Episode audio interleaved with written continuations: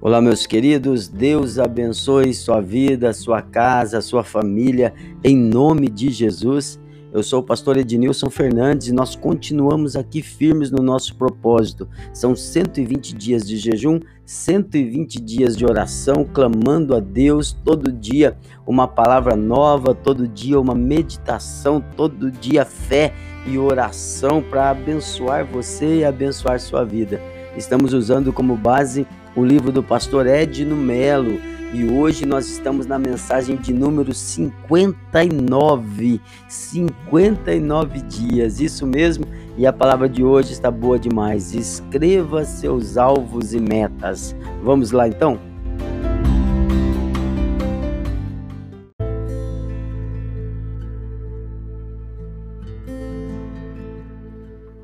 Palavra do dia 59 diz assim no livro de Isaías, capítulo 32, versículo 8: Mas o nobre projeta coisas nobres e na sua nobreza perseverará. Aqui nós temos hoje uma dica muito legal, muito importante que vai te abençoar. Escreva seus alvos e metas e eu passo agora a ler o texto do livro, tá? Diz assim: Certo viajante chegou a uma pequena cidade e disse a um homem: Estou perdido. O homem lhe perguntou: O senhor sabe onde está? O viajante respondeu: Sim, eu vi o nome da cidade quando eu cheguei aqui. O homem tornou a perguntar: O senhor sabe aonde quer chegar? O viajante disse: Sim. O homem então acrescentou: Então você não está perdido, você só precisa de uma instrução para seguir em frente. Uma ação planejada requer o estabelecimento de alvos claros. Perguntaram a um grande ao grande estrategista alemão Van Moltke, e esses nomes me arrebentam, peço perdão, viu, gente? Perguntaram a Van Moltke qual era o segredo das suas grandes vitórias e sucessos, e ele respondeu: tem um lema, pondere primeiro e só então se aventure.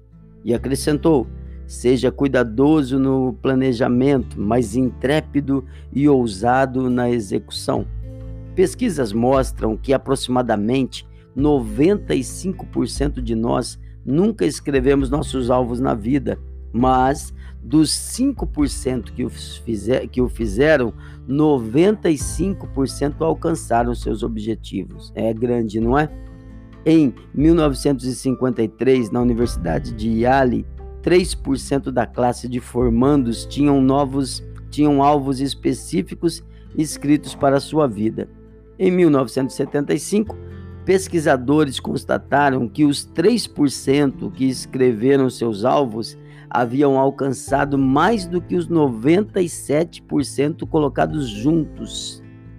Abacuque capítulo 2, versículo 2 declara: Escreve a visão e torna-a bem legível.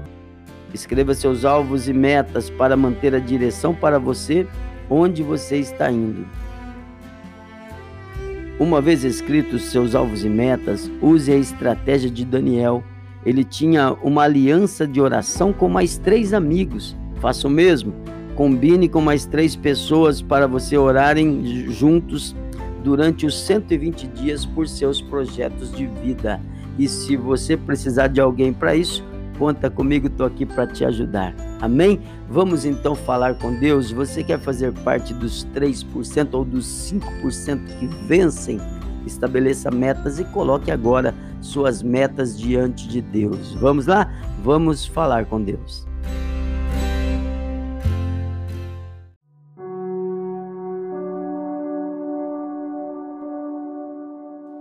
Meu amado Deus, Senhor, o que seria de nós e dos nossos planos sem a tua mão, sem o teu sim, sem a tua aprovação? Então, meu Deus, eu te peço, nesse primeiro momento dessa oração, ajuda-nos, guia-nos, porque a tua palavra diz que o Senhor guia desde o querer até o efetuar. Então trabalha na nossa vontade, no nosso ânimo, da fé, da esperança, da força e nos dá direção para caminharmos em direção àquilo que o Senhor tem para nós. Guia-nos, Pai, em nome do Senhor Jesus. Alguns eles podem ser guiados por palavra, por direção e outros o Senhor precisa pegar na mão, mas ajuda, Pai, em nome de Jesus, que a tua bênção entre na vida desse meu amigo, dessa minha amiga, dessa pessoa que recebe essa mensagem de hoje. E em nome de Jesus, meu Pai, traz luz, traz paz, faz brilhar a tua glória. Em nome de Jesus, visita com poder, visita com bênção, visita com unção e faz do teu povo povo vencedor, porque a tua palavra diz que em tudo, em todas as coisas, somos mais do que vencedores por Cristo Jesus, o nosso Senhor. Amém? Que o Senhor te abençoe, querido. Vai lá, vence em nome de Jesus. Um forte abraço. Fique com Deus. Ah, não se esqueça, arrume aí mais três amigos de oração, tá bom? Um forte abração. Deus abençoe em nome de Jesus.